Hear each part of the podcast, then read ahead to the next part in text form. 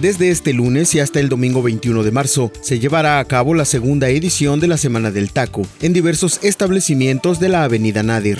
El director de Asuntos Jurídicos de la Secretaría de Seguridad Pública del municipio de Benito Juárez pidió a la gente acercarse a denunciar malas conductas de los elementos, al sostener que sí se da una investigación.